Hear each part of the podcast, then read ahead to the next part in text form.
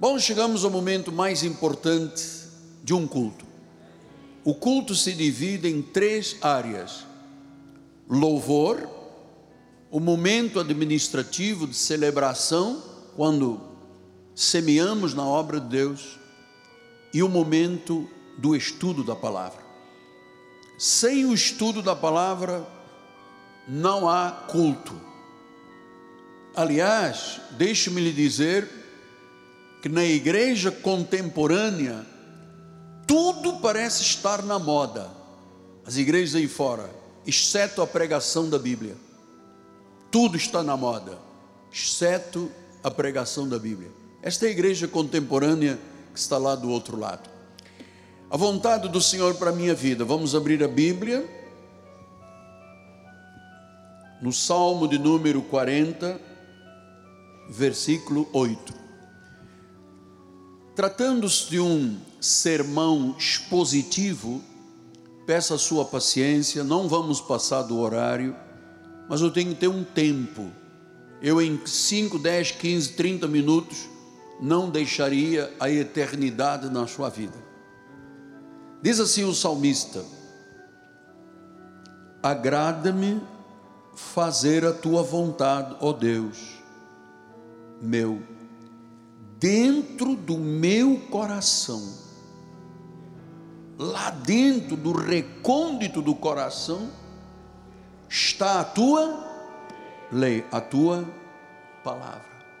Agrada-me fazer a tua vontade dentro do meu coração. É lá, a palavra entra pelo ouvido e vem para o coração. É lá que ela produz os efeitos e os milagres de Deus. Vamos orar ao Senhor.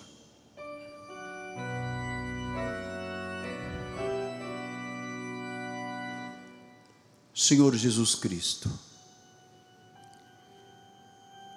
ó oh Deus, que maravilha, que maravilha estarmos em tua casa, que maravilha não termos prisões emocionais, amarras na nossa mente. O nosso coração é puro, a nossa consciência é limpa. Somos vasos de barro, é verdade. Mas dentro de nós há uma excelência de um poder somos dispenseiros dos mistérios de Deus. É através do conhecimento da palavra que os mistérios ocultos desde os tempos eternos são revelados.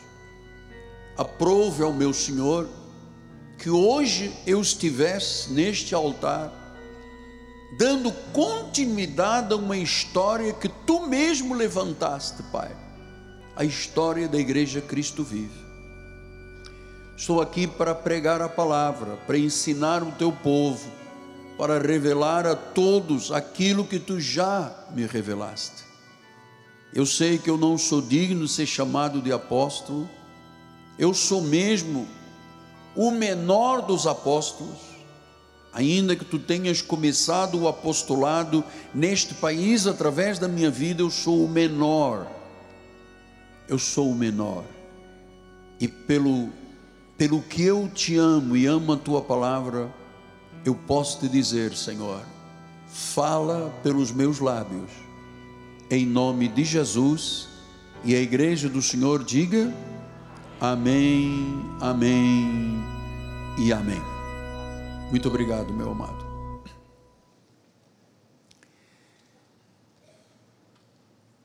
Amada Igreja do Senhor, santos e preciosos,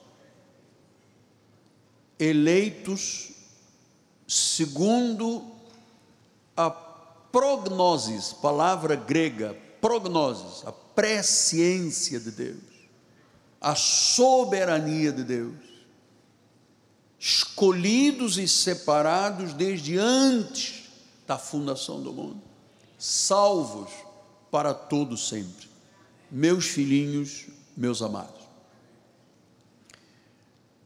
Nós vamos hoje, com muita alegria, como nos é peculiar, nos voltarmos para a palavra de Deus, para o Evangelho do Deus vivo, a palavra viva do Senhor.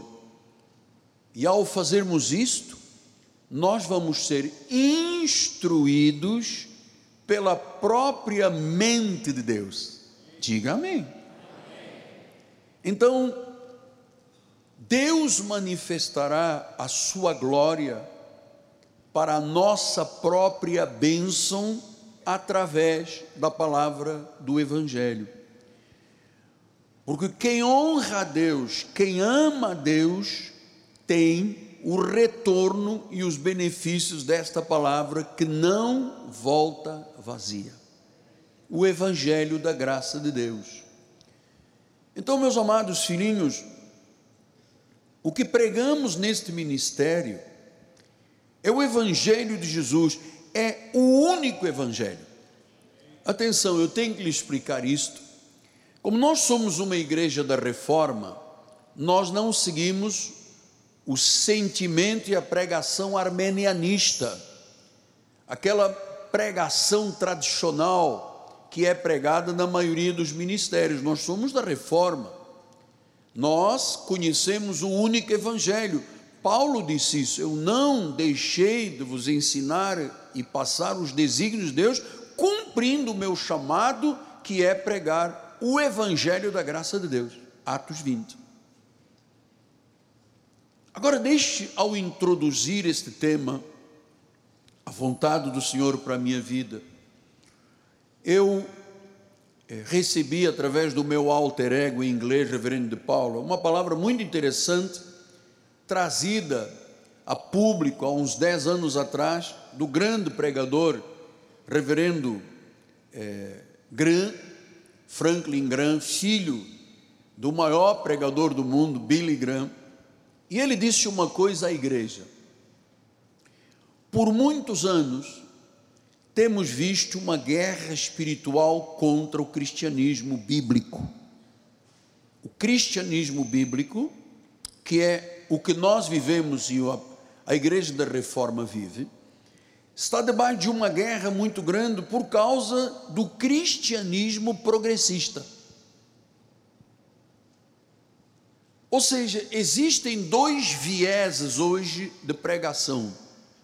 A igreja bíblica, cujo pregador é intenso com a pregação e a revelação da palavra, e já existe, creio aqui no Brasil há uns 15 anos, um cristianismo progressivo. Veja que Paulo disse aos Romanos, capítulo 1, versículos 21 a 23, assim: Tendo conhecimento de Deus, não o glorificaram como Deus nem lhe deram graças. Antes se tornaram nulos em seus próprios raciocínios, obscurecendo-lhes o coração insensato. Versículo 22. Inculcando-se por sábios. Então, essa igreja progressista se inculca como sábio, mas Paulo diz: se tornaram loucos. Versículo 23. Mudaram a glória de Deus incorruptível em semelhança da imagem do homem corruptível. Então, o que, que está acontecendo?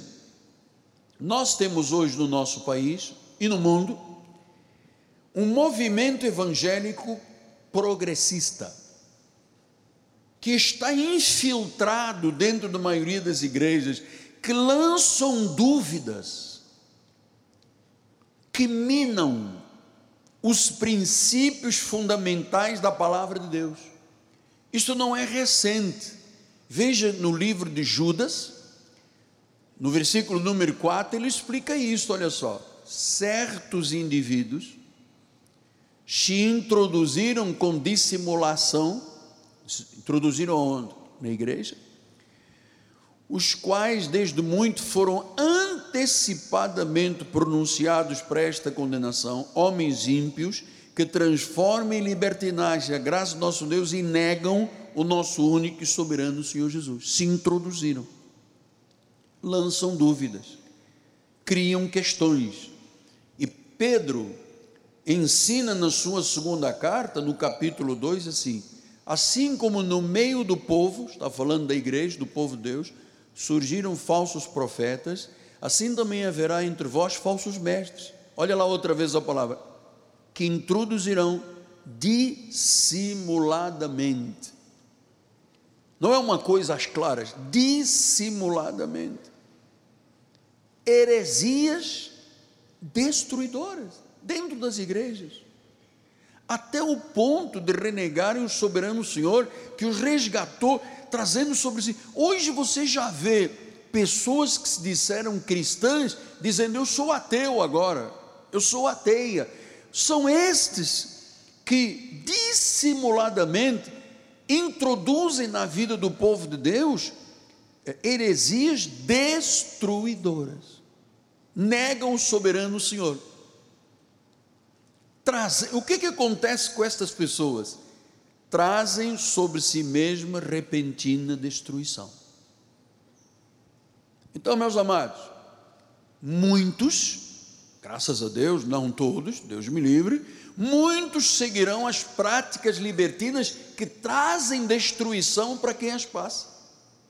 E por causa deles, por causa dessas pessoas, diz que o caminho de Deus, o caminho da verdade é infamado. Falam mal da igreja, falam mal dos líderes, estão aí todos os dias na internet, no Facebook, no Instagram, porque é, o, é a missão diabólica que eles têm que trarão repentina destruição aquele que introduz heresias dentro da igreja. O caminho da verdade é blasfemado. Pregam um evangelho que não é evangelho.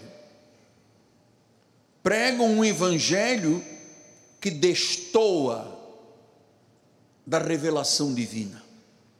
Paulo chegou a dizer em 2 Timóteo no capítulo 4, versículo 3, haverá um tempo em que não suportarão a sã doutrina.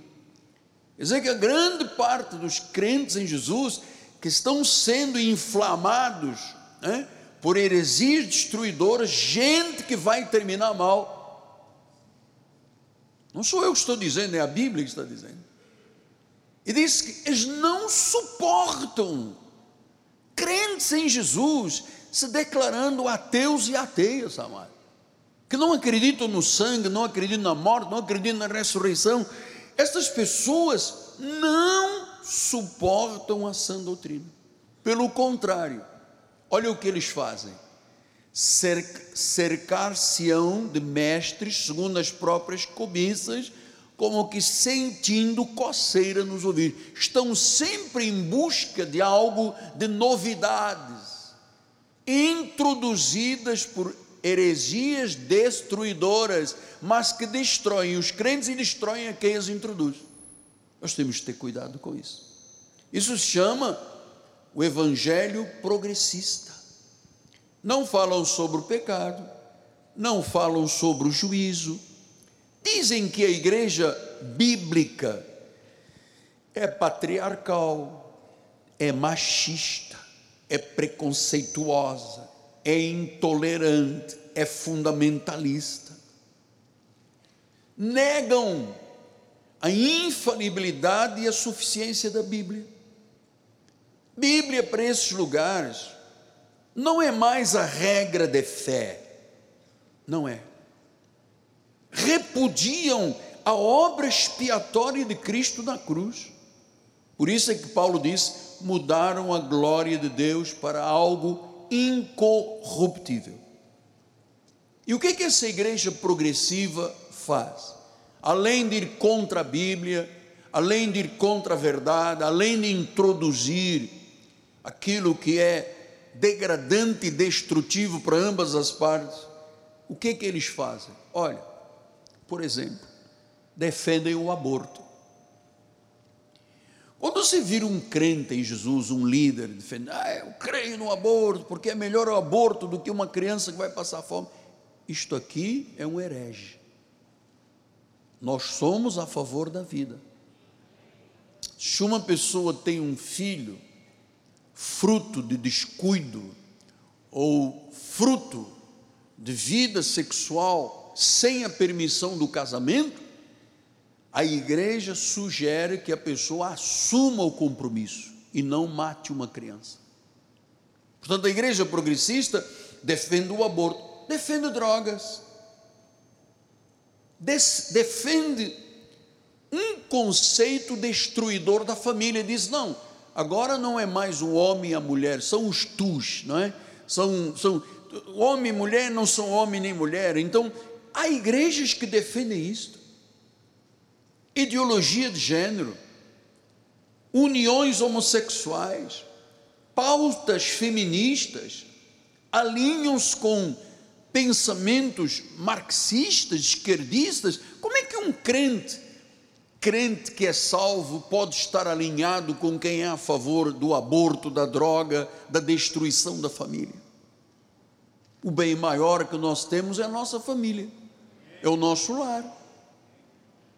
Então, a questão mais importante hoje, e queria pedir a sua atenção e o foco dos ministros que estão na portaria também, é nós descobrirmos no meio de tudo isto qual é a vontade de Deus.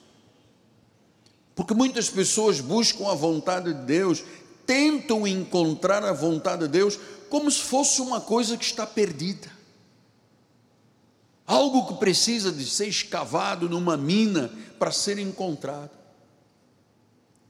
Amado, ouça, MacArthur tem razão quando diz: Deus não colocou a sua vontade num lugar obscuro.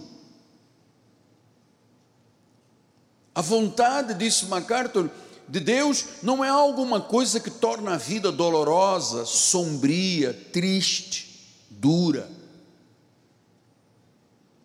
A vontade de Deus não é como um bilhete de loteria que você compra e depois sai ou não sai a sorte.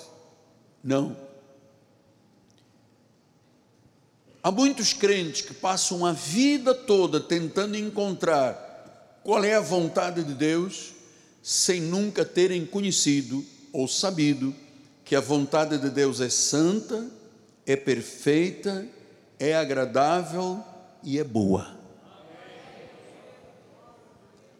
Então, qual é a vontade de Deus para a nossa vida? Isto é a grande questão que o Espírito Santo levanta esta manhã em nosso ministério. Por quê?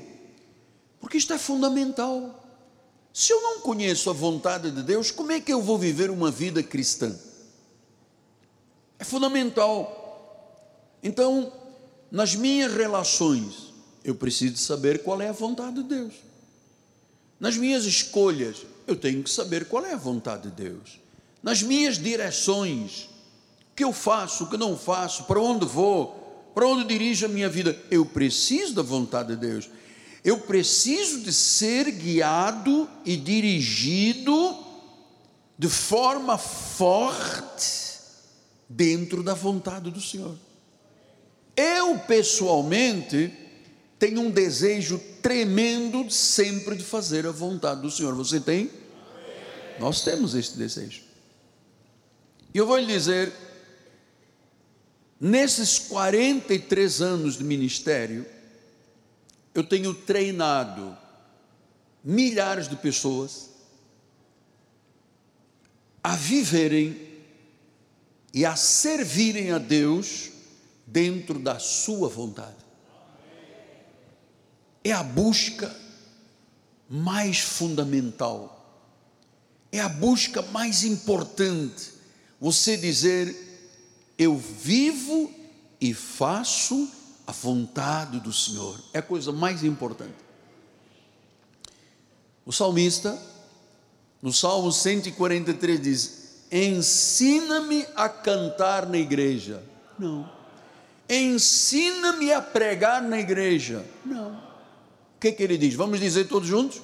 Ensina-me a fazer a tua vontade, pois tu és o meu Deus. Guie-me o teu bom espírito por terreno plano. Agora você está sabendo, a vontade de Deus é ensinada na igreja. Porque quando eu conheço a vontade de Deus, eu ando em terreno plano. Ensina-me a fazer a tua vontade. Guie-me em terreno plano. Guie-me o teu bom espírito. Olha, quem faz a vontade de Deus é guiado pelo Espírito Santo. E disse: O Espírito sempre me leva, não é por terreno sinuoso, um dia lá em cima da montanha, no monte, outro dia lá no fundo do inferno. Não, diz que é um terreno plano. O que que o salmista está a dizer aqui? Senhor, mostra-me o que é melhor para a minha vida. É o que ele está dizendo. Ensina-me a fazer a tua vontade. Guia-me por terreno plano do teu espírito. Mostra-me o que é melhor para a minha vida. Ensina-me a fazer a tua vontade. Amado, Deus sabe o que é melhor para a nossa vida. Deus sabe o tempo, Deus sabe o modo. Deus diz que os nossos pensamentos são muito curtos em relação aos pensamentos de Deus. São muito pequenos. Então, nós não estamos aqui hoje para receber uma dica de Deus. Isto não é uma dica. Senhor, dá-me uma dica, o que, com quem eu devo casar, por onde eu devo viajar, se, se, devo trabalhar, devo seguir esta carreira, devo casar com aquele homem, esta mulher. Não é uma dica, não é uma informação, é uma capacitação. Senhor, ensina-me a fazer. Isto é ensinado. E é ensinado por quem? Pelo Espírito, através do altar. Mas não é da igreja progressista, mas é da igreja bíblica. Guie-me o teu bom espírito. Olha o desejo que o salmista tinha de andar com a vida correta, em terreno plano, porque há pessoas que sobem e descem, sobem e descem, em terreno muito sinuoso. Então ele disse: capacita-me. Olha, se você se lembra, o próprio Jesus deu o exemplo do que era uma vida dedicada a fazer a vontade de Deus. Quando Jesus estava para enfrentar o horror da cruz, quando ele levaria o pecado de todos nós e o encravaria na cruz, olha o que, que ele disse em Lucas 22, 42.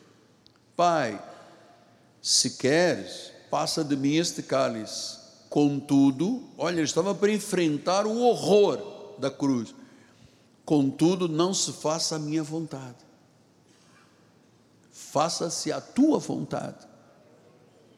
Isso é muito importante, porque, amados, grande parte dos crentes em Jesus no mundo dão o burrinho nas águas,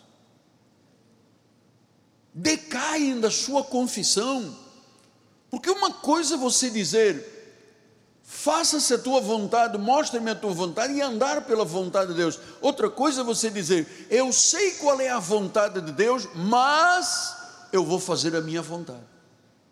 Veja Jesus na hora da morte, praticamente se aproximando, ele diz: Não, não, que não faça a minha vontade, eu estou sofrendo, é o horror da cruz, eu sei que vou sofrer, mas eu quero a tua vontade. Eu quero a tua vontade. Então Jesus vivia este compromisso. Diz em João 4,34: Disse-lhe Jesus: A minha comida consiste em fazer a vontade daquele que me enviou e a realizar a sua obra. Amado, eu estou aqui nesta posição. Eu não tenho alternativas. Eu não tenho uma ponte. Eu queimei as minhas pontes. Eu não tenho um barco me esperando lá na Barra da Tijuca, no deck de Emanjá, não tem não. A minha vida é esta, é fazer a vontade de Deus e a realizar a sua obra. Fora disto, a vida não tem razão. É caminho sinuoso, é tropeço de pedra, é acerto, é erro, é acerto, é erro. João 5,30 Eu nada posso fazer de mim mesmo, na forma como eu ouço, eu julgo, o meu juízo é justo porque eu não procuro a minha própria vontade, e sim a daquele que me enviou. Eu não quero a minha própria vontade. 6,38 Porque eu desci do céu não para fazer a minha própria vontade. Nós não estamos aqui na igreja para fazer a nossa vontade. Mas eu vim para fazer a vontade daquele que me enviou. Nós estamos aqui diante de uma das reflexões mais profundas da Bíblia Sagrada. Vejam os irmãos amados, quando os discípulos disseram: Senhor, ensina-nos a orar. O que que Jesus respondeu? Vós orareis assim, o modelo da oração. Pai nosso está no céu, santificado seja, não, seja feita a tua vontade, assim na terra como no céu, seja feita a tua vontade. Olha, todas as vezes que eu quis fazer a minha vontade, eu me dei mal. Todas as vezes que o cristão quer fazer a sua vontade, sem se preocupar em que a sua vontade esteja submetida à vontade de Deus, se dá mal. O carioca diz uma expressão: não se levanta, não rasgue o cartão do membro e não saia, por favor. Ele diz assim: quebra a cara. E é verdade. Quantas pessoas já quebraram, desculpa a expressão, não saia da igreja. Quantas pessoas já quebraram a cara porque assim, eu vou me casar com esta senhora aqui, ou este senhor aqui ele não é de Deus, não tem o Espírito Santo, ou vou me associar para montar um negócio, é um incrédulo, é um filho do diabo. Bom, o que, que a Bíblia diz? Não vos associeis ao incrédulo. Bom, esta é a vontade de Deus. Se eu me associar ao incrédulo, estou sujeito às artimanhas do incrédulo. No casamento é a mesma coisa. Mas eu já estou aqui há quatro anos, apóstolo que esta igreja não tem homens. Puxa, que maior ofensa a um senhor de quase 70 anos dizer aqui não tem homem. Aqui tem homem. Agora, esta coisa de definir quem é quem é uma expectativa fruto da oração dizendo: Senhor, faça-se a minha vontade. Porque vai aparecer o João, o Antônio, o Joaquim e o Manel. Qual é a vontade de Deus? Deus vai revelar. O Espírito Santo vai te guiar por caminho plano. Pastor, eu conheci um rapaz, ele prometeu que depois virá à igreja. Um dia ele virá, depois de me casar ele virá. Olha, apóstolo, ele é uma pessoa extraordinária. O único problema é que ele bebe muito. Ouça, fuja disso. Se você não vou encontrar outro, não sei, aqui ou na China tem alguém para você. Mas fuja. Nós tivemos aqui uma moça que era assim. O menino é muito bom, de vez em quando ele me bate. Namorava e batia, porque tinha ciúme. Se você olhar para o irmão do lado, você vai ver o que acontece lá fora. E a irmã, distraidamente, um mosquito passou, olhou, ele pum, metia-lhe as unhas, chegava lá fora, tal, meia dúzia de tabefes. O garoto, antes de casar, namoro, nem noivo era. Imagina depois de casado. Vira um Charles Manson. Vira um demônio dentro de casa. Mas Deus não avisa, avisa. A vontade dele. Faça-se a tua vontade. Então nós temos que definir nossa vida, a direção da vontade do Senhor em Atos 2,14 assim: Como, porém, não o persuadimos, conforme dizendo, faça-se a vontade do Senhor. Isto é muito interessante. Como, porém, não o persuadimos, conformado, dizendo, faça a vontade dele. Você sabe que eu nunca tive capacidade de persuadir ninguém para nada. Não tenho essa, essa expertise, não conheço, não sei. Até quando pedi a minha esposa para namorar comigo, para casar comigo, eu disse: Você namoraria comigo e tal? E ela disse: Eu vou pensar. E cada dia que passava era um ano. Não sai a resposta, não sai a resposta. E eu ligando, eu ligando. Até que um dia eu disse: Você quer casar comigo? Ela demorou uns milésimos de segundo, nanosegundos, e disse: Sim. Eu não tive a capacidade de, sabe, quando homem ajoelha e diz que vai casar, bota o anel. Sabe, eu não tenho, eu sempre penso: faças a vontade do Senhor. Romanos 1,10. Mas você queria, não queria? Ah, pensei que não. Romanos 1,10. Em todas as minhas orações suplico que, em algum tempo, pela vontade de Deus, que se me ofereça uma boa ocasião. Então Paulo está dizendo: haverá um tempo de Deus, uma forma de Deus, um modo de Deus. Então eu estou suplicando para que nesse tempo de Deus a vontade de Deus se manifesta, manifeste, e eu possa visitar-vos. 15:32 a fim de que ao visitar-vos pela vontade de Deus, chegue a vossa presença com alegria e eu possa recriar-me convosco. Então Paulo diz: momento em que Deus disser, vai Paulo, eu vou estar na vossa presença, mas eu preciso que seja Deus a dizer: vai, Paulo. O próprio Jesus viveu fazendo a vontade de Deus. Paulo viveu fazendo a vontade de Deus. Pedro, 1 de Pedro 4,2 diz: Para que no tempo que vos resta na carne, já não vivais mais de acordo com as paixões, mas segundo a vontade de Deus. Amado, só a vida espiritual realmente cristã se nós vivermos segundo a vontade de Deus. Colossenses 4,12 diz: Saúda-vos, Epáfras, que é dentre vós servo de Cristo, o qual se esforça sobremaneira continuamente por vós nas orações, para que conserveis perfeitos e plenamente convictos. Eu vou repetir: plenamente convictos, plenamente convictos em toda a vontade de Deus. Sabes quantos casamentos teriam, quantos divórcios teriam se evitado se as pessoas pensassem nisso aqui? Quantas empresas deixariam de quebrar porque foram buscar relações com ímpios? Quantas igrejas, amado, eu vou lhe dizer, quantas igrejas fecham hoje no Brasil? Porque se abre uma igreja como se fosse um vão de escada. Isto, isto aqui é, é profético. Ninguém pode abrir uma igreja porque foi rebelde, conseguiu carregar 30 ou 40 pessoas e abrir uma igreja para dizer eu também posso. Amado, isto é duro demais. Isto é duro demais. Então, plenamente convictos de toda a vontade de Deus. Então, a essência da vida cristã consiste em fazer a vontade de Deus. Não é, Bispo Forte? A essência. A essência da vida cristã é esta: fazer a vontade de Deus.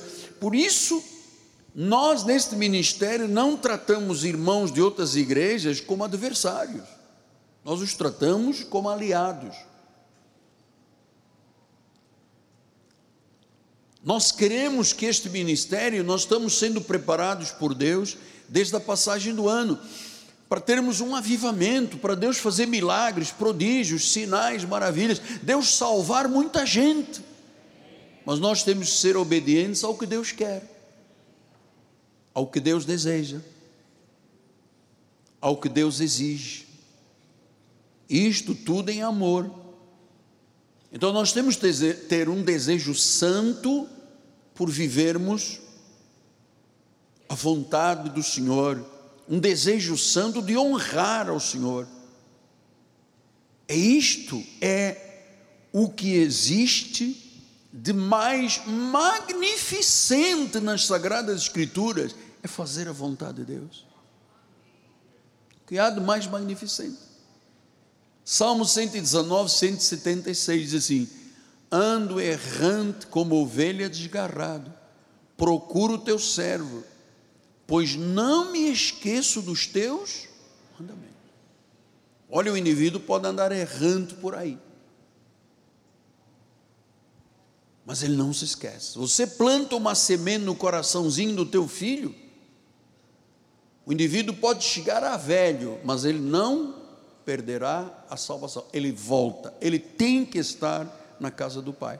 E quando o salmista usou, o salmista Davi usou este Salmo 119, lembra-se que este salmo tem 176 versículos, os outros 175 versículos, Davi está dizendo: Senhor, com outras palavras, eu quero fazer a vontade de Deus eu quero seguir os teus caminhos, eu quero viver os mandamentos. Amados, é para isso que nós vivemos e existimos para fazer a vontade de Deus. Eu não posso ser um crente e dizer, não, eu não concordo com isto que está aqui. Isso não é de Deus. É para fazer a vontade. Lembra, Jesus estava para sofrer os horrores da cruz. Ele poderia ter escapado fugido para Galileia, ido para não sei onde, Cafarnaum, ele tinha a casa, o quartel-general do cristianismo.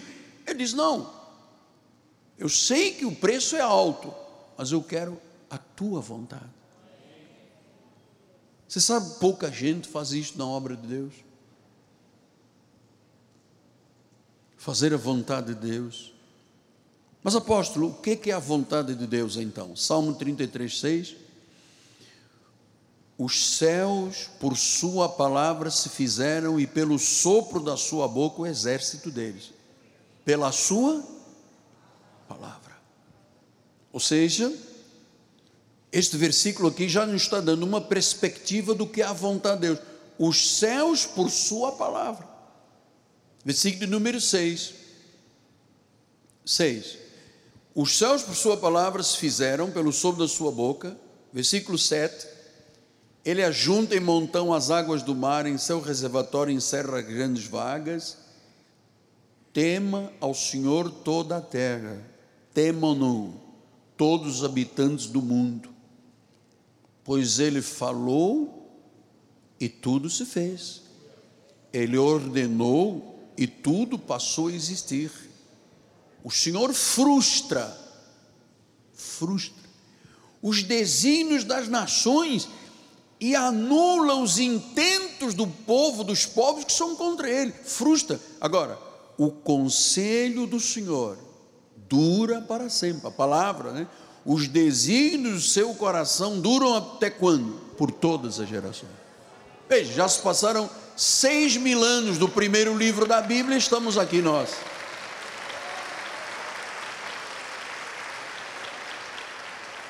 Então, o conselho do Senhor dura para sempre. Isso se chama o quê? A vontade de Deus. E eu vou lhe dizer por experiência própria, humildemente eu lhe digo isto. Todos os planos humanos e até das nações são subjugados pela vontade do Senhor. Ele faz tudo por sua soberania e segundo os seus planos, segundo os seus decretos, segundo os seus conselhos. E o que Deus diz, que chama o conselho de Deus, que é a palavra, é inviolável.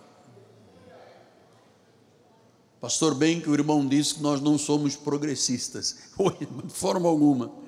Nós somos bíblicos, porque nós entendemos que a palavra de Deus, os desígnios de Deus são invioláveis inflexíveis, inalteráveis e inerrantes.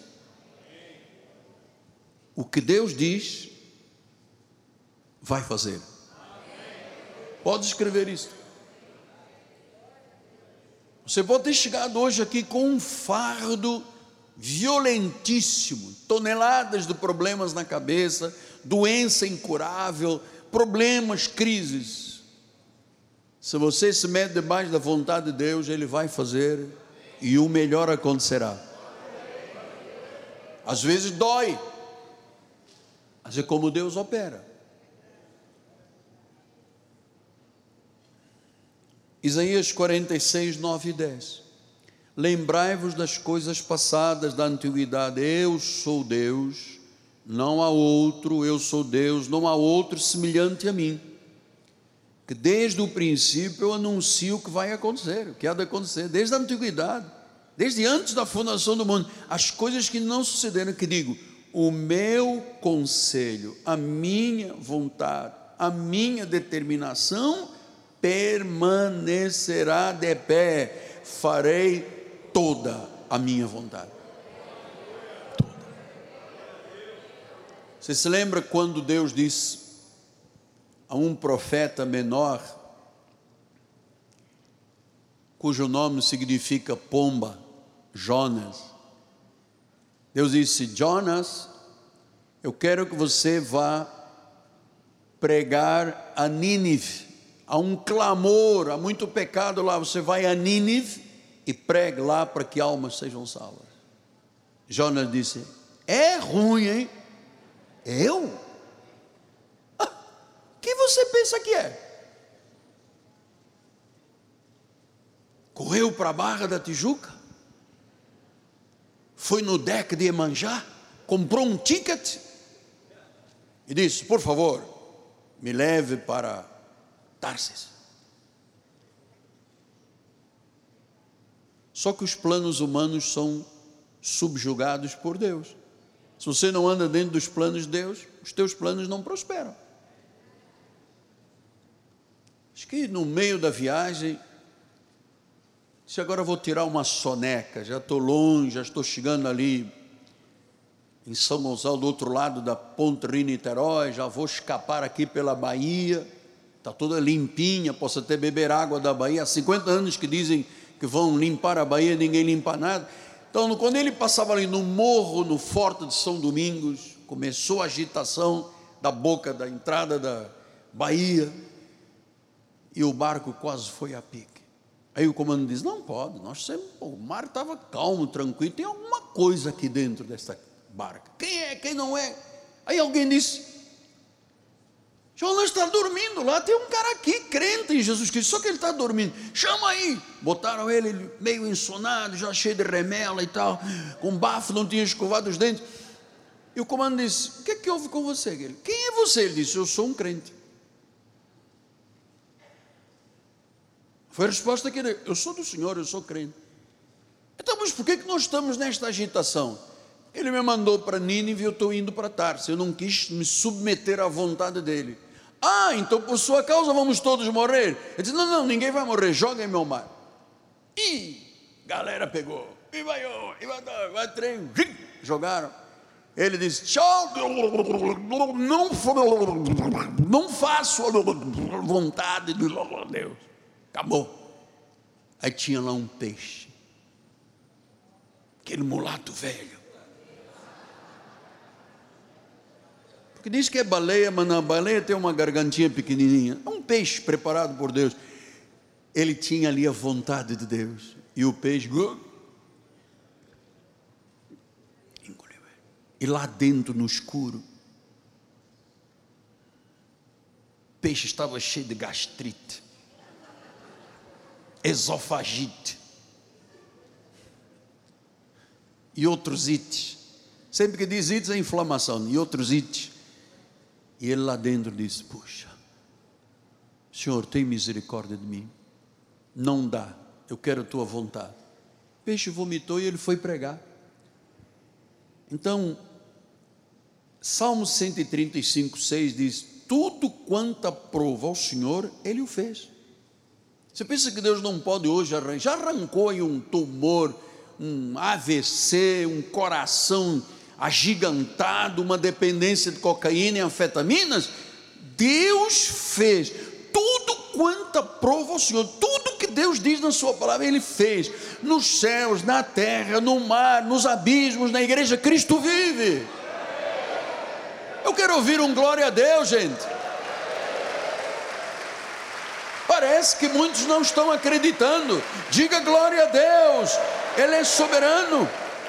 Daniel 4,34, vamos lá, irmão. Mas ao fim daqueles dias, eu, Nabucodonosor, levantei os olhos ao céu, tornou-me a vir o entendimento, eu bendiço o Altíssimo, e louvei glorifiquei o que vive para sempre, cujo domínio, cujo domínio é sempre eterno, cujo reino é de geração em geração. Todos os moradores da terra são por ele reputados a nada. Segundo a sua vontade, ele opera com o exército do céu. E os moradores da terra, não há quem lhe possa deter a mão, nem lhe dizer: por que fazes? Deus opera com anjos com milícias celestiais, com o exército dos céus. Às vezes você pensa que aquele vizinho que fez um trabalho contra você vai prevalecer, ou alguém quer o, o fim da tua empresa, ou alguém quer que você adoeça. Amado, Deus faz segundo a sua vontade, e Ele manda um exército dos céus. Deixa eu beber aqui uma água. Hoje é da onde? Do Everest, do Everest. Domingo que vem me lembro, é das catacumbas de Roma. Cujo domínio é sempre eterno. É de geração em geração. Ele disse que as pessoas da terra perante ele são nada. Ninguém pode deter a mão de Deus. Deus faz exatamente o que ele quer no céu e na terra. Pô, isto nos dá segurança, dá ou não dá, bispo, doutor? Segurança. Quando você está dentro desta vontade, você tem paz, você dorme, você tem descanso. Fora da vontade, é terreno sinuoso. Efésios 1,11. Nele digo, no qual fomos também feitos herança, predestinados segundo o propósito daquele que faz todas as coisas, conforme, faz todas as coisas conforme o conselho da sua vontade. Há uma vontade de Deus que Ele faz, que faz acontecer. Chama-se o conselho da Sua vontade, isto é perfeito. Nada nem ninguém pode ir contra os propósitos eternos de Deus. Deus controla tudo, absolutamente, da criação à eternidade. Deus tem a sua vontade para nós, cristãos, humanos. Você sabe que para a maioria dos crentes, isto não está acontecendo. Está na Bíblia a revelação da sua vontade. 95% dos crentes fazem a sua própria e não a de Deus. Chamam-se cristãos em desobediência. Então é muito importante para nós sabermos a vontade de Deus. Por quê? Agora ouça, amados. Porque nós não queremos andar na escuridão. É por aqui? Pá, bate com a cabeça. Não, deve ser por lá. Não, não é aqui. Cai, levanta, cai. Não, nós não queremos andar na escuridão. Ah, você sabe que eu não confio na minha intuição. Pastor, então como encontrar a vontade? Como saber se estou dentro da vontade?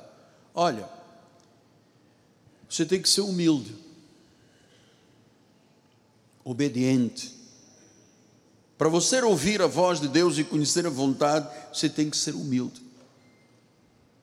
Porque nós vivemos num momento muito estranho na nossa sociedade, um tempo de bombardeio das redes sociais. E você sabe, se você ligar hoje uma rede social, as notícias são apocalípticas, disse o meu forte amado bispo apocalípticas.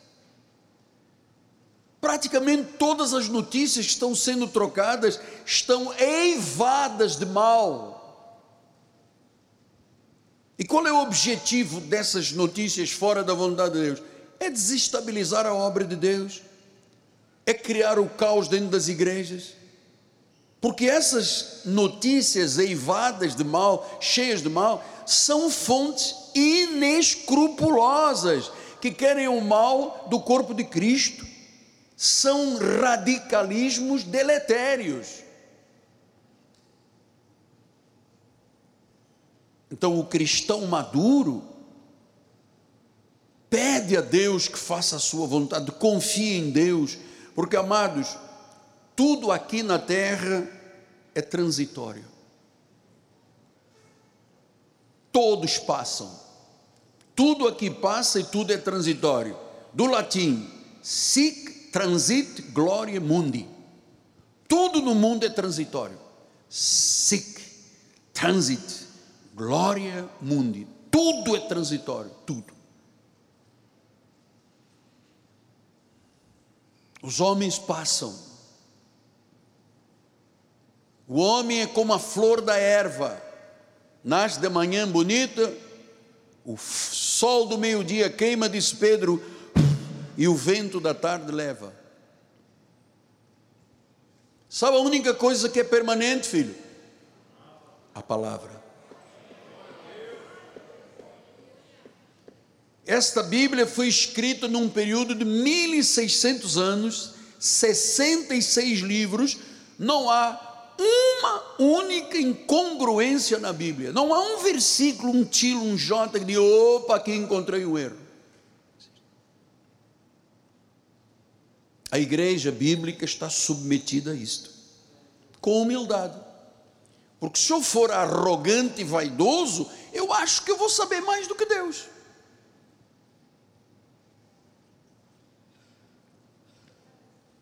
Deus tem uma vontade para as nossas vidas. Ele quer que você ouça, porque só a ovelha ouve a voz de Deus.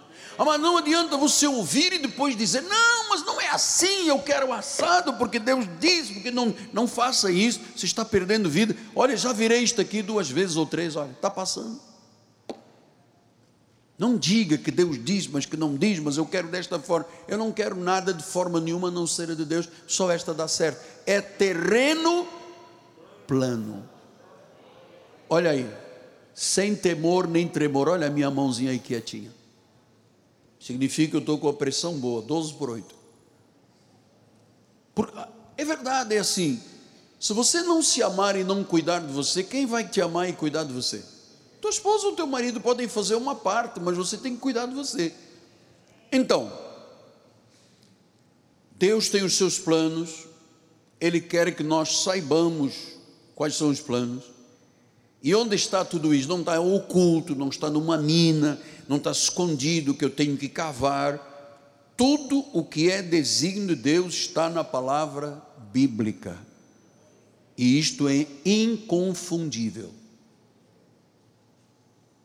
Eu não sei se há algum irmão aqui que no frigir dos ovos tropeçou em alguma pedra de tropeço, porque Deus estava dizendo, vai para cá, e a pessoa disse, está bem, tchau e bênção, eu vou para cá. Eu tenho o espírito de Jonas, a pomba. Deus disse, vai para lá, lá é que tem precisão, lá que, como diz a dona Maria, lá é que tem precisão, lá é que ele diz, não, eu vou eu vou para as Bahamas, estou saindo aqui para as Bahamas, tomar um solzinho lá com o doutor Jorge nas Bahamas, com aquela barriga grande, é uma bênção de Deus. Então, amado, qual é a vontade de Deus? Em primeiro lugar, que sejamos salvos, libertos do pecado, da morte, do julgamento, do inferno, que sejamos resgatados do castigo eterno que é a vida do pecador. 1 Timóteo 2, 3, 4 diz: Isto é bom, aceitável diante do nosso Deus, o Salvador, o qual deseja que todos os homens sejam salvos e cheguem ao pleno conhecimento da verdade. Então, o que, que Deus quer? Nos resgatar do castigo eterno e nos salvar. Já foi cumprida esta parte da nossa vida, nós que estamos na igreja e Deus está fazendo em 5.500 municípios, pelas mídias, no mundo, onde esta palavra está chegando. Segunda de Pedro 3,9 disse, não retarda o Senhor a sua promessa, como alguns julgam demorada. Você sabe que eu tenho orações há 20 anos que não foram respondidas até hoje. Só que você sabe também que o tempo para Deus é atemporal. Ele, num piscar de olhos ele faz. Olha, acabou de fazer algo magnífico na vida de algumas pessoas. Chegaram aqui esta manhã sem rumo. Então Deus quer, porque Ele veio buscar e salvar o que se havia perdido. Portanto, a primeira coisa que eu tenho que saber é a vontade de Deus, que eu seja salvo, que eu confie, que eu creia. Segundo lugar, que nós sejamos salvos, mas depois a vida transborda do Espírito Santo. Efésios 5, 17 e 18 diz: Por esta razão não vos torneis insensatos, procurai compreender qual é a vontade do Senhor. Versículos 8: Não te embriagues com o vinho, não, não, não bebas o que este mundo tem para te oferecer, a dissolução. O que você tem que ser é cheio, transbordando, ou seja, dominado pelo Espírito. O Espírito é que influencia, o Espírito é que dirige, o Espírito é que encoraja. Deus quer. Deus quer que isto seja. Por exemplo, qual é a vontade de uma pessoa que é cheia do Espírito Santo? Esposa, submetida ao seu marido. Senhora, não tenha medo, porque nós não temos feministas aqui no nosso ministério, nós não somos progressistas, somos bíblicos. É assim, quando a Bíblia diz mulher sede submissa, ela não está dizendo você é subserviente, escrava, vou botar o pé em cima de você. Que nós somos submissos um ao outro, marido à mulher, mulher ao marido.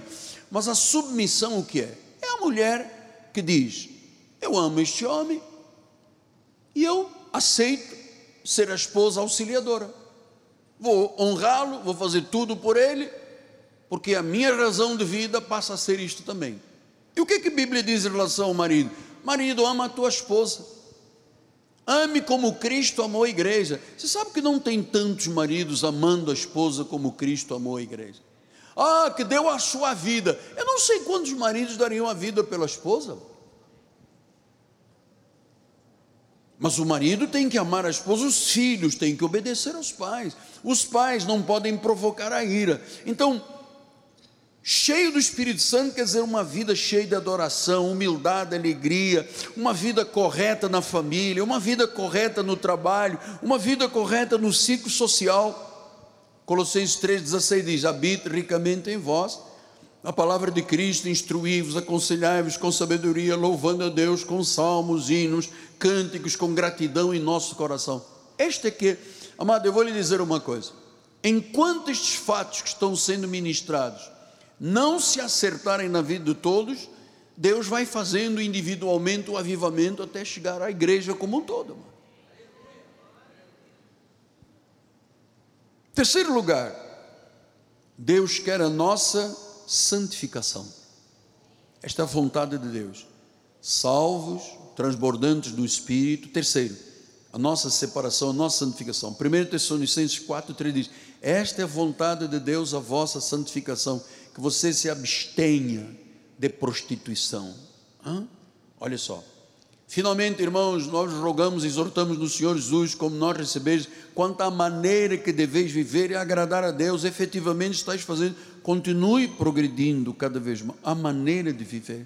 Então, no versículo 3, vamos lá, outra vez, ele diz: abstenha-se de prostituição, versículo 4, cada um de vós sabe possuir o próprio corpo, santificação e honra, versículo 5, não com desejos lascivos como os gentios que não conhecem a Deus, versículo 6 e nesta matéria ninguém ofenda nem defraude o seu irmão.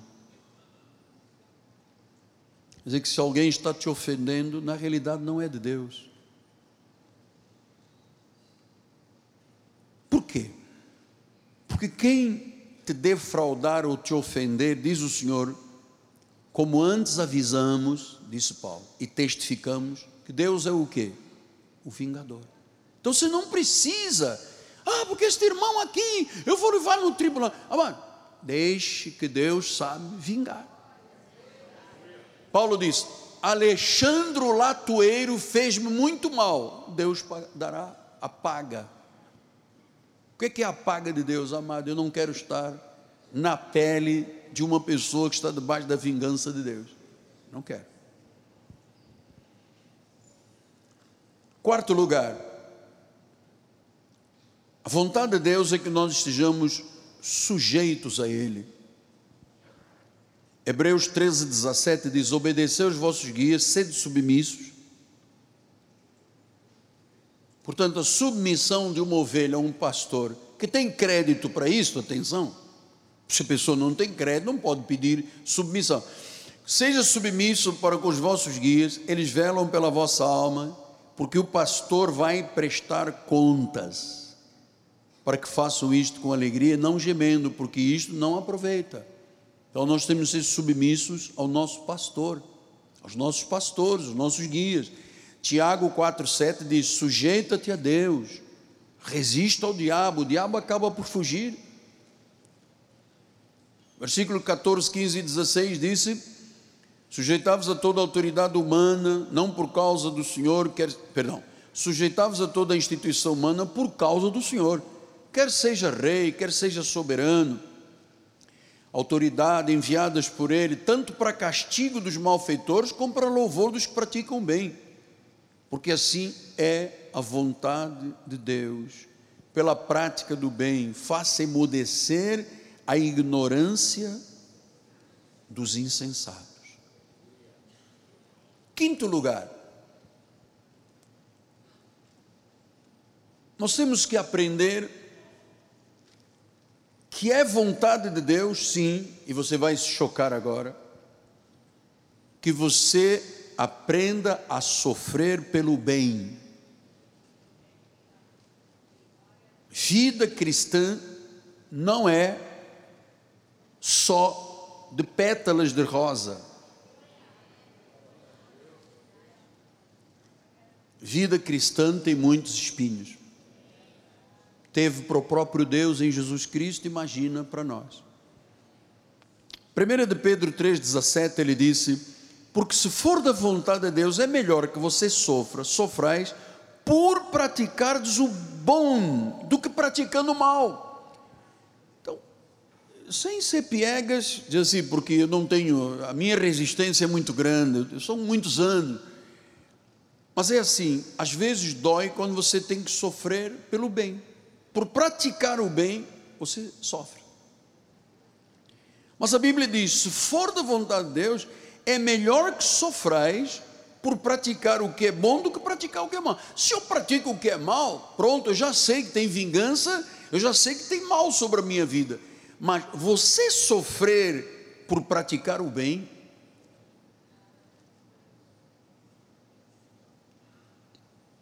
Isto parece bizarro.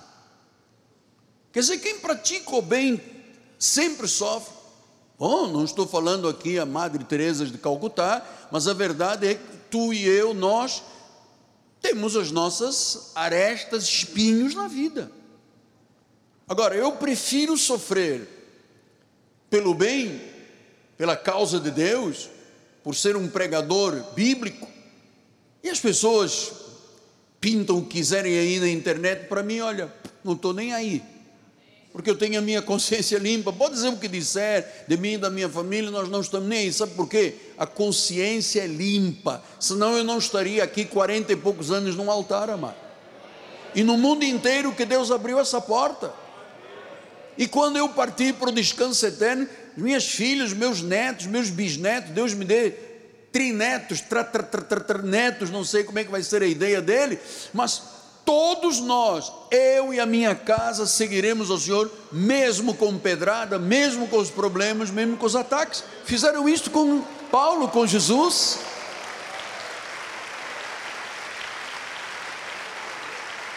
Paulo disse isso, ingloriamente o confesso. Ele disse: eu fui fustigado, eu levei 39 chibatadas, eu fui traído por irmãos, por patrícios, eu afundei num barco, eu passei o que passei, fome, nudez. Ele diz: ingloriamente confesso, mas eu tive que passar por isso, até um espinho na carne.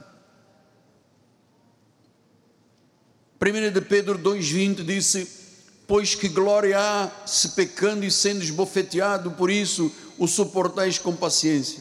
Se, entretanto, quando praticais o bem, sois igualmente afligidos e suportais com paciência. Isto é grato a Deus.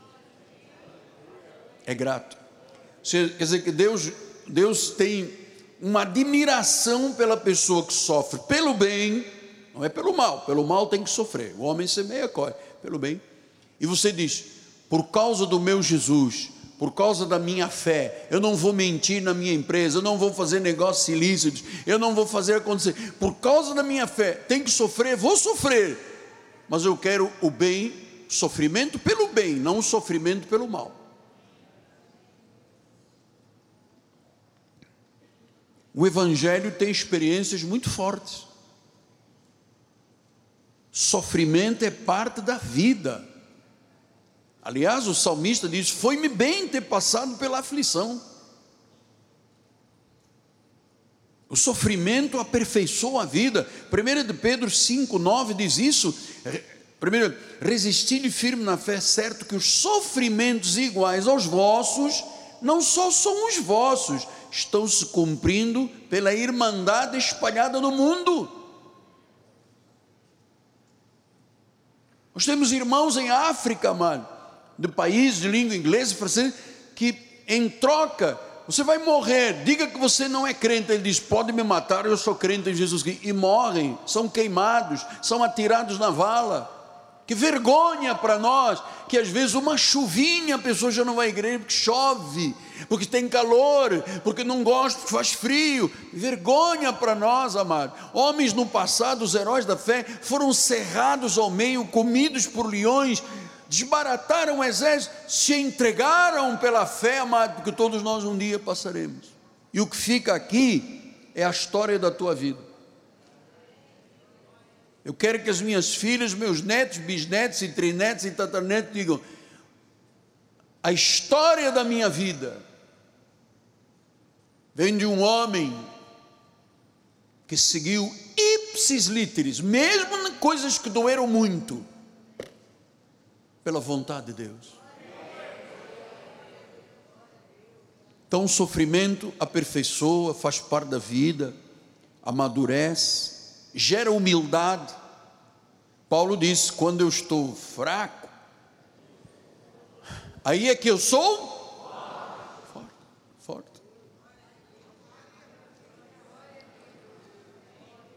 Estou lhe falando da vontade do Senhor. Ah, pastor, eu pensei que eram só rosas. Não são só rosas. Vamos ser honestos, Jesus diz: No mundo passais por aflições, mas segura o facho, tem de bom, eu venci, nós vencemos. Então não baixe a cabeça a nada, não baixe a cabeça a ninguém. Se pela vontade de Deus você o honrar, você será honrado. O Espírito está te falando ou não está te falando? Está falando. E finalmente, é vontade de Deus que nós sejamos gratos por tudo, amado. 1 Tessalonicenses 5,18 disse: em tudo, tudo, em tudo, dai graças, seja grato, esta é vontade de Deus, que você seja uma pessoa grata em tudo, um coração cheio de gratidão, aquela pessoa que diz: Eu quero a vontade de Deus, doa quem doer, abra mão do que eu tiver que abrir mão.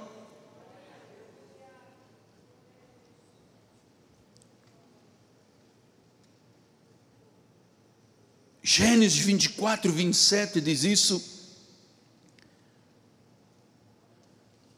Disse: Bendito seja o Senhor, o Deus do meu Senhor Abraão, que não retirou a sua benignidade nem a sua verdade, e a sua verdade do meu Senhor.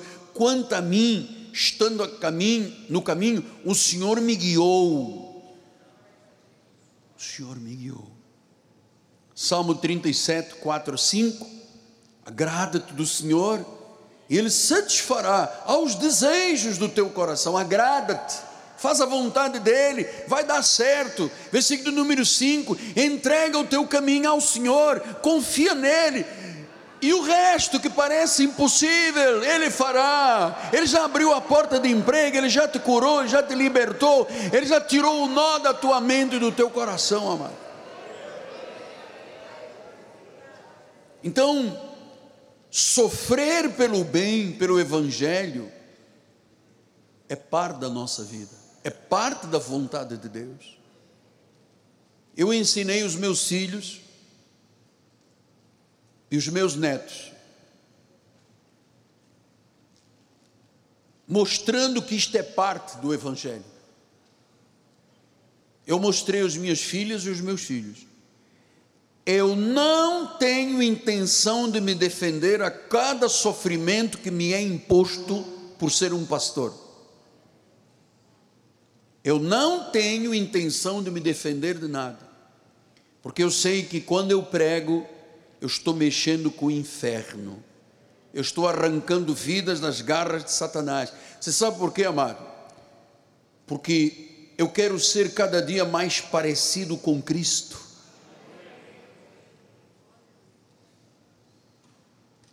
Quando eu me recuso a me defender de alguma situação, eu sou mais parecido com Cristo. Você sabe por que eu acredito nisso que estou ensinando, mas porque Ele é o nosso juiz, Ele é o nosso advogado. Não sou eu que advogo pela igreja, não sou eu que advogo por mim mesmo, apesar de ser advogado. Eu tenho um justo juiz e um advogado que não tarda em fazer justiça. Isto é ser uma pessoa que quer e vive a vontade dele. Porque quando é que se vê que uma pessoa é crente? Quando vem o contratempo, a crise, o problema, a doença. É quando você tem alguma coisa que tem que reagir com a Bíblia e a tua fé. É aí que você prova que é um cristão.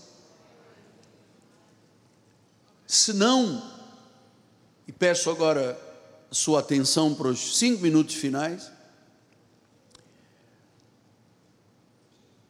Senão nós vamos ser dominados pela vaidade, pela arrogância,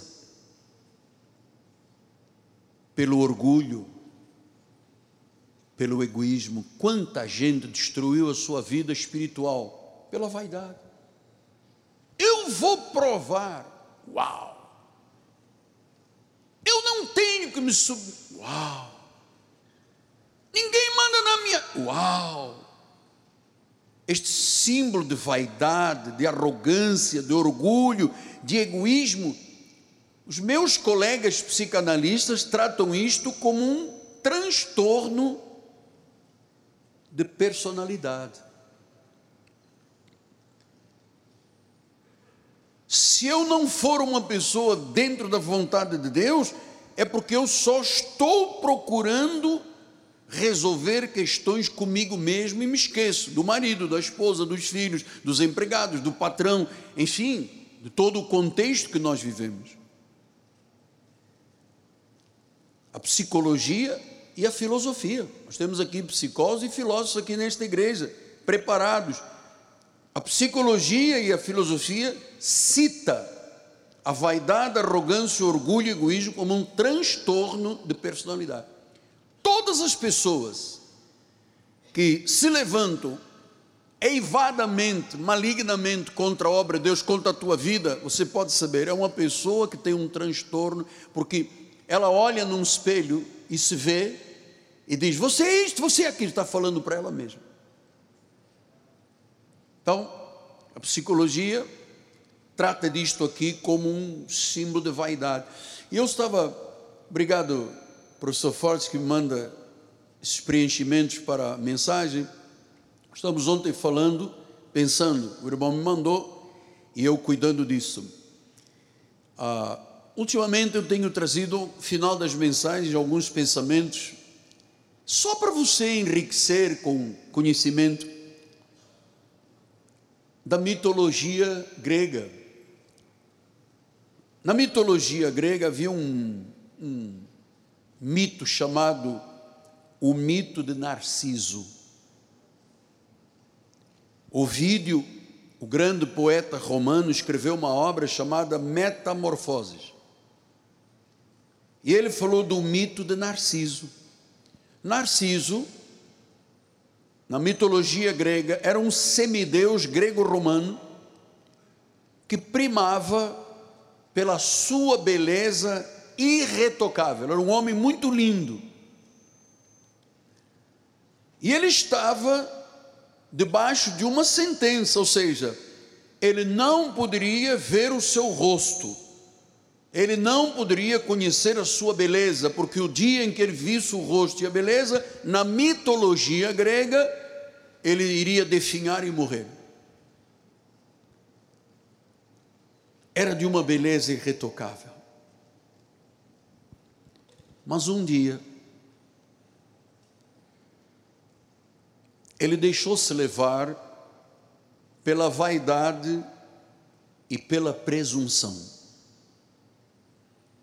Ele chegou à beira de um riacho de águas, naturalmente, e quando ele viu o rosto dele, ele se apaixonou pela sua imagem refletida na água. Mais ou menos esta imagem que nós temos aqui.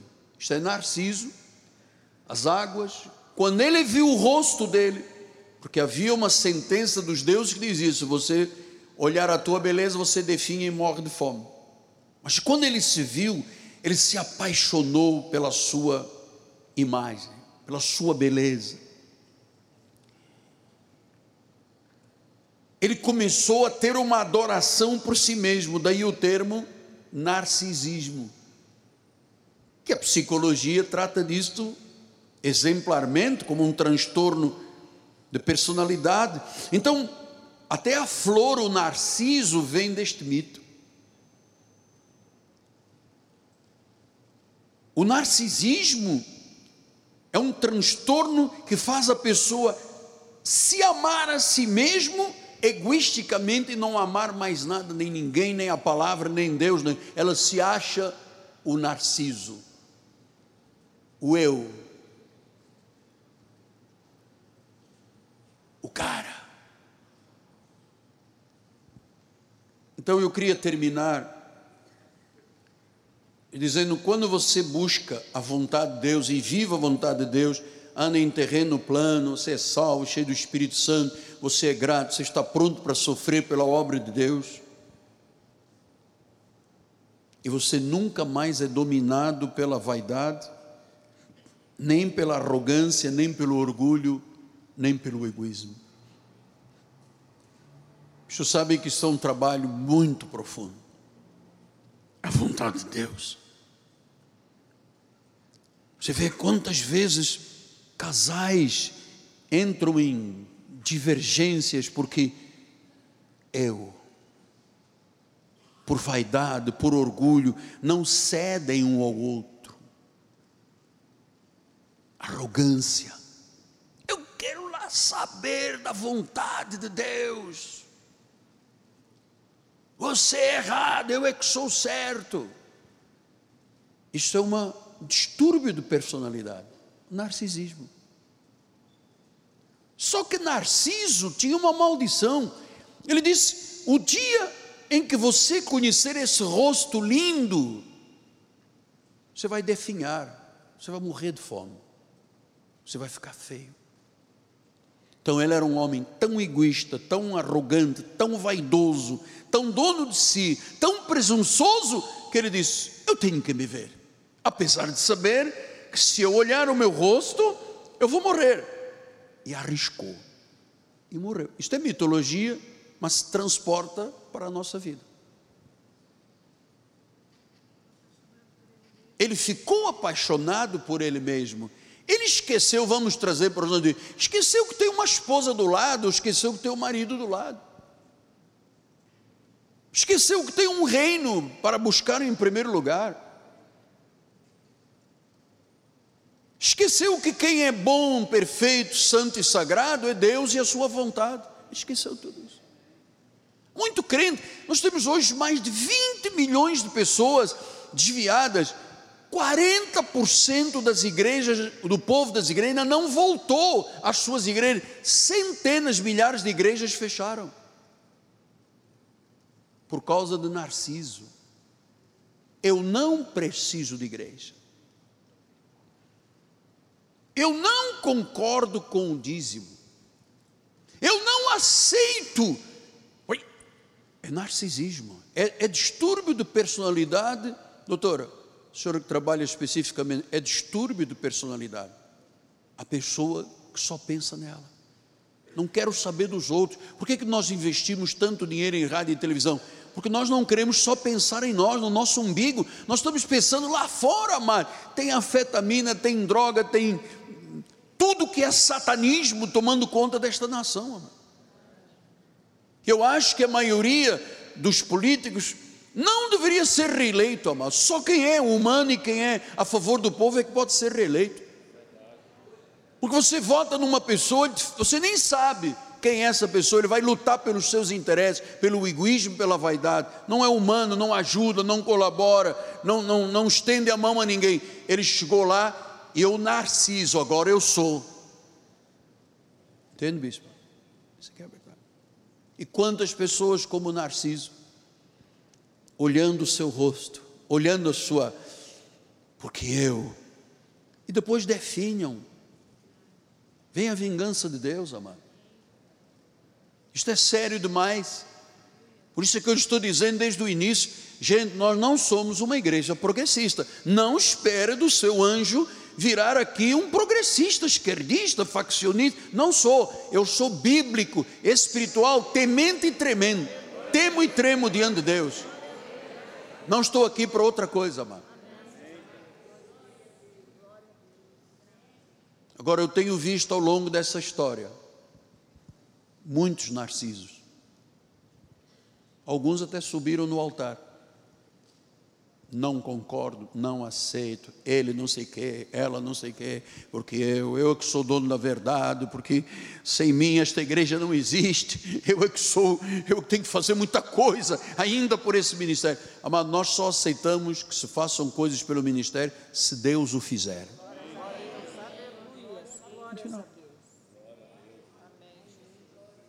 Pastor, e quanto tempo nós vamos viver assim, nesse rigor bíblico? Forever and ever, para sempre. Pastor, mas eu gosto de bagunça. Um demôniozinho, um óleo na cabeça, um chofar tocando, uma bola brilhando como boate, pinta esta coisa. Amado, você, desculpa lá qualquer coisa, está em lugar errado. Aqui nós estamos, Aracassi, na casa do Pai. Pagamos um preço muito alto pela integridade do ministério.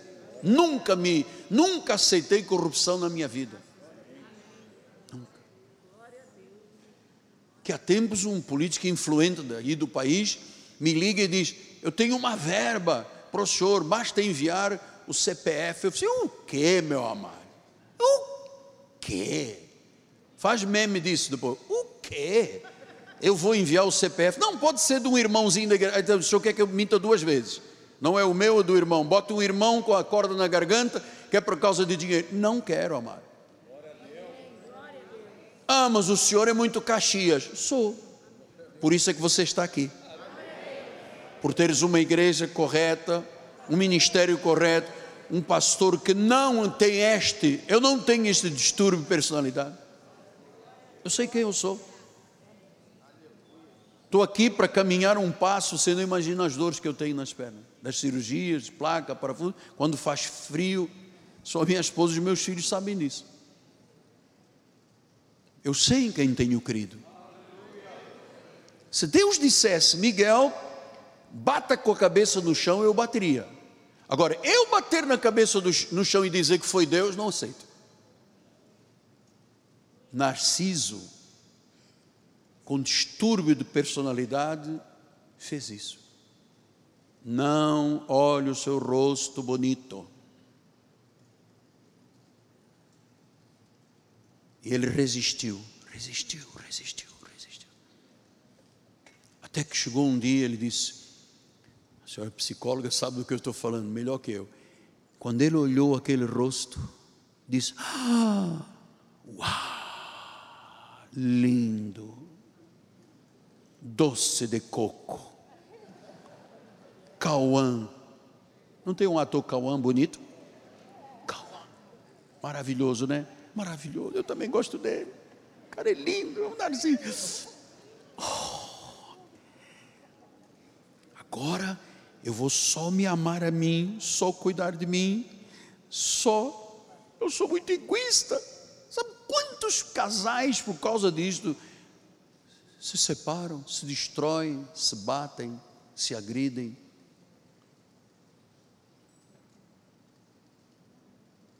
Graças a Deus, amado, que a humildade é. Grande parte das pessoas deste ministério foram talhados no meio de sofrimento. Aqui tem gente que já sofreu muito, como o seu apóstolo. Passamos por situações difíceis. Vocês passam. E no meio desse sofrimento, pelo contrário, em vez do egoísmo e pensar em mim, eu estou pensando na igreja, estou pensando na esposa, nos filhos, nos netos, e você. Então, nós não podemos sofrer este transtorno aqui de personalidade. Humildade. Alex, humildade. Só assim se vence na vida.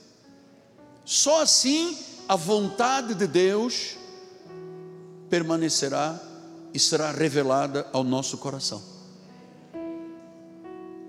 Senhor Jesus Cristo, Deus único, Deus verdadeiro, Tu levantaste uma igreja, Pai, santa, um povo que quer viver aquilo que é bom, perfeito, sagrado, que é a vontade de Deus. Estando na vontade de Deus, nós estaremos em terreno plano. As coisas dão certo, a vitória chega a justiça chega. O Senhor nos guia, conforme diz Jane, o Senhor me guiou. Deus é um Deus real, verdadeiro. Deus é um Deus de paz, Ele quer a sua igreja em paz, quer o seu povo feliz, alegre, guardando a palavra no coração, se regozijando naquilo que Deus diz e não contradizendo, que contradiz a palavra quem tem distúrbio comportamental, o narcisismo. Aqui estamos humildemente, Pai, curvados, continuando a dizer: faça-se a tua vontade, assim na terra como nos céus. Faz este homem se apaixonar pela esposa, Pai Faz esta esposa se apaixonar pelo seu, pela sua esposa, esposo pela esposa e vice-versa. Traz filhos ao convívio santo. Todos, quando chegarem à tua empresa, ao teu escritório, ao teu consultório, aos teus negócios, digam: Estou perante um homem, uma mulher de Deus, e tu nos guiarás aos pastos verdejantes, às águas tranquilas e de descanso. E a igreja diga: Amém, Amém e Amém. Graças a Deus.